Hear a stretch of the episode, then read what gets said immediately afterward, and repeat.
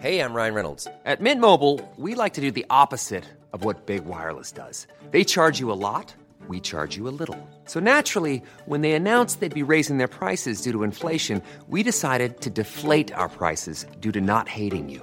That's right. We're cutting the price of Mint Unlimited from $30 a month to just $15 a month. Give it a try at mintmobile.com slash switch. $45 upfront for three months plus taxes and fees. Promo rate for new customers for limited time. Unlimited more than 40 gigabytes per month. Slows. Full terms at mintmobile.com. Coup de cœur littéraire. J'ai déjà essayé de boire du champagne en écrivant, ça ne marche absolument pas. Rencontre. Déjà, le titre est, une absurdité, c'est- une erreur totale. Auteur. Éditeur. C'est quoi la parole sur un texte? C'est quoi un poème qu'on ne détruit pas? Ground Floor Café, un podcast de Grande Contrôle avec la librairie Caribde.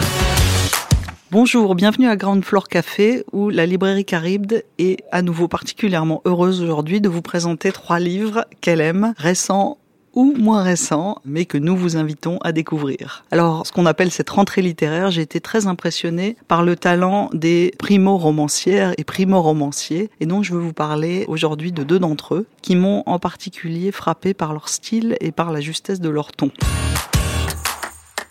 Le premier, c'est le roman d'Anne Poli, Avant que j'oublie, un premier roman qui est paru donc en août dernier aux éditions Verdier. Question de ce livre, c'est comment on fait pour raconter le deuil d'un père? Comment on raconte ce temps déréglé du deuil? Comment on raconte cet événement tragique et en même temps, comment la vie, avec sa drôlerie, son absurdité, continue d'être là malgré tout.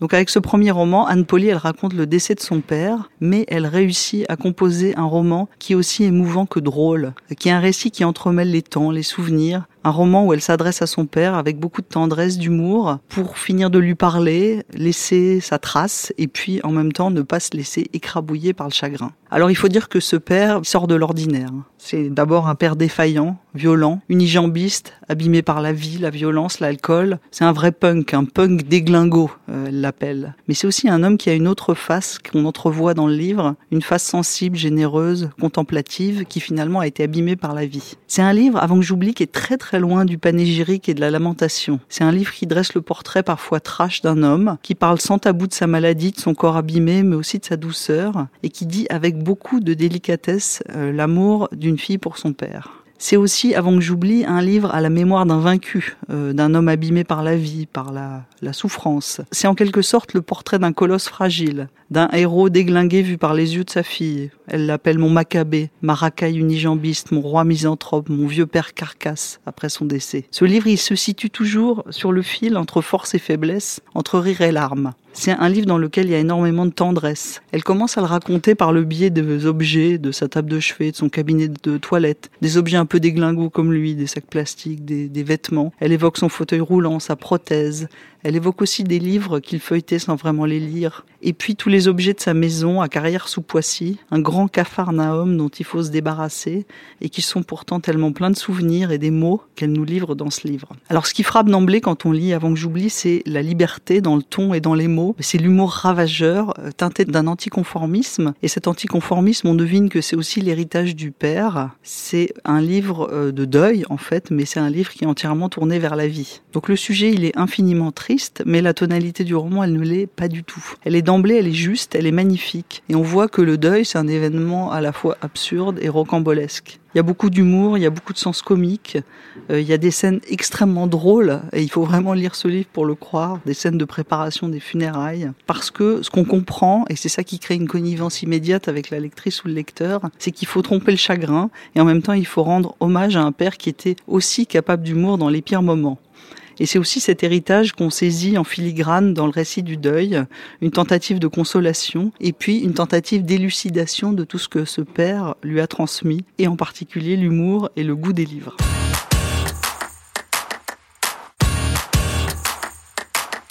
Alors le deuxième roman dont je veux vous parler est sur le même thème. C'est un roman d'Aurore Lachaud, premier roman aussi, complément du nom, qui est paru en août aux éditions Mercure de France. Alors chez Anne Poli, le chagrin lié au deuil du père, il se détourne dans le rire. Chez Aurore Lachaud, c'est autre chose, c'est un double mouvement de rage et de poésie. Dans ce roman, qui est un livre à la fois court et puissant, la narratrice, qui est le double de l'autrice, comme dans le livre d'Anne Polly, elle retourne à la mort de son père sur les lieux de son enfance et aussi sur son lieu de travail, parce que dans ce livre, il est question du deuil du père, mais aussi du travail et de manière assez frontale. Le roman, il débute avec la mort du père de la narratrice. Donc ce, cet homme était ingénieur dans l'aéronautique et au départ, il était sur la chaîne de montage et ensuite, comme il a euh, évolué dans sa carrière, il a été réaffecté à un emploi de bureau. Et sa fille, donc, l'a Et cet homme adorait son travail lorsqu'elle était enfant, qui travaillait sur la chaîne de montage. Il adorait la technique, euh, il adorait les avions. Et en fait, il s'est vraiment tué à la tâche quand il est euh, devenu cadre dans un bureau, que l'époque a changé et qu'il a été humilié par ses supérieurs. Donc au moment des obsèques, elle croise la directrice des ressources humaines de la grande entreprise qui l'employait, qui est venue au nom de l'entreprise rendre un hommage officiel. Et cette femme qui lui avait refusé une augmentation quelque temps plus tôt, elle lui crache sa colère à la figure. Euh, c'est une scène assez jubilatoire d'ailleurs, puisque elle, contrairement à son père, elle est entièrement libre du rapport de subordination que subissait son père. Ce père, donc, c'était un ingénieur des, arts et métiers. Il travaillait sur une chaîne de montage d'avions chez Marcel Dassault. Un homme passionné de technique, d'aviation, travail bien fait, dans l'esprit du compagnonnage. Dans cette époque où le travail était encore une question technique pour les ingénieurs, où tout se réduisait pas aux tableurs, aux indicateurs financiers, aux techniques de management. Et tout ça, ça va changer. Et c'est ce changement d'époque qu'on voit aussi dans le livre, avec l'arrivée de gestionnaires diplômés, rompus à la gestion, aux techniques de management et qui prennent la place des ingénieurs passionnés de technique. Donc c'est le début d'une nouvelle époque où l'esprit de communauté dans le monde du travail disparaît dans un mouvement de déshumanisation et de déconstruction de la collectivité du groupe. Alors le titre du livre, c'est complément du nom, nom qui s'écrit N-O-N, parce qu'il s'agit d'un livre puissant, de colère, de refus. Et la colère, elle est liée au deuil, bien sûr, mais elle est liée aussi aux dérives dans ce monde du travail, au plan de licenciement, aux techniques de management qui transforment les hommes et les femmes en robots, au mépris de la technique qui fascine les enfants et les ingénieurs comme l'était son père une colère contre euh, le mépris envers les hommes, les femmes salariés qui passent toute leur journée sur des sièges éjectables. Et puis c'est aussi une colère et une rage contre la liquidation des biens qui est trop rapide au moment du deuil, que ce soit les affaires de bureau ou les affaires dans la maison du père. Une révolte parce que le temps n'est pas laissé pour faire son deuil. Mais c'est un livre très poétique aussi. Par exemple, la narratrice invente un personnage de grand-père imaginaire présent sur les réseaux sociaux, un grand-père qui écrit de longues lettres. C'est comme si ce personnage fictif était l'apparition de l'invention et de la fiction dans le récit comme échappatoire au réel. Enfin, la forme du livre est assez euh, excellente et fascinante aussi. Elle est fragmentaire, elle laisse beaucoup de place à la poésie, à l'ellipse, à l'imagination. C'est donc un livre puissant, tissé de rage, de poésie, qui entremêle des scènes de la vie, des souvenirs du père, de l'enfance de la narratrice, des scènes imaginaires poétiques, des souvenirs qui semblent tout à coup surgir, faire surface dans la vie quotidienne, comme des coups de poing ou comme des vers de poésie.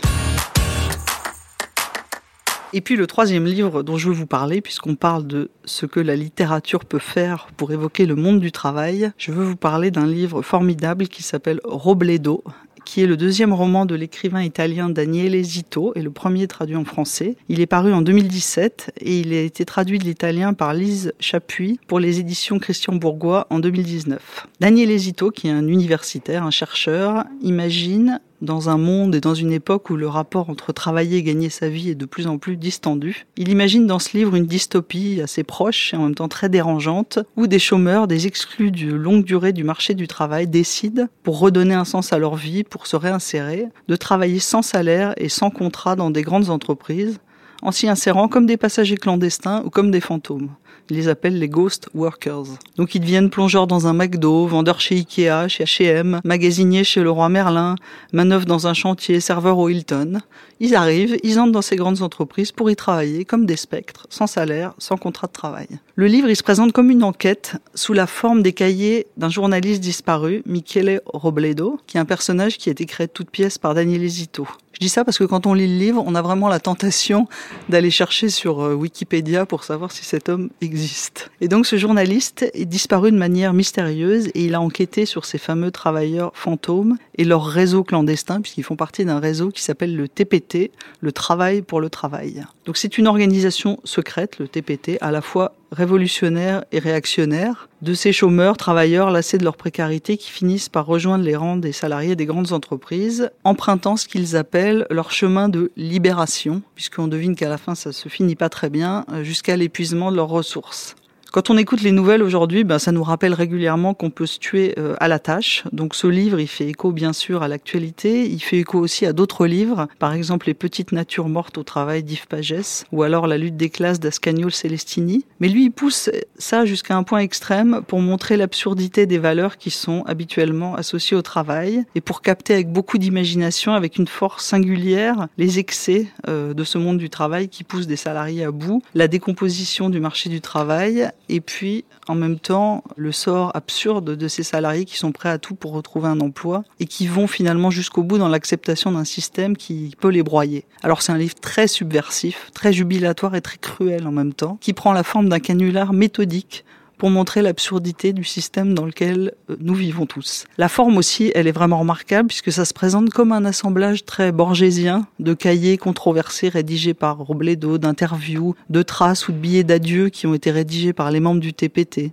des textes qui ont peut-être été contrefaits par la police. C'est une enquête qui est à la fois présentée avec le plus grand sérieux, mais qui est aussi constamment placée sous le signe du doute, des doutes sur les sources, des doutes sur la véracité du récit, sur des autorités incertaines, et donc de manière très très insidieuse, Daniel Esito évoque ainsi non seulement les contradictions de notre rapport au travail, mais aussi la manière très piégée dont la réalité est toujours représentée dans notre société et en particulier dans les médias. Les médias d'ailleurs, ils sont constamment cités sous des faux noms, comme s'ils étaient les fragments d'un canular énorme. Voilà, donc vous l'aurez compris, c'est un roman à la fois féroce, euh, très jubilatoire, qui montre aussi de cette manière comment la fiction et le roman peut s'emparer des contradictions et en jouer, et ainsi nous montrer toute sa puissance.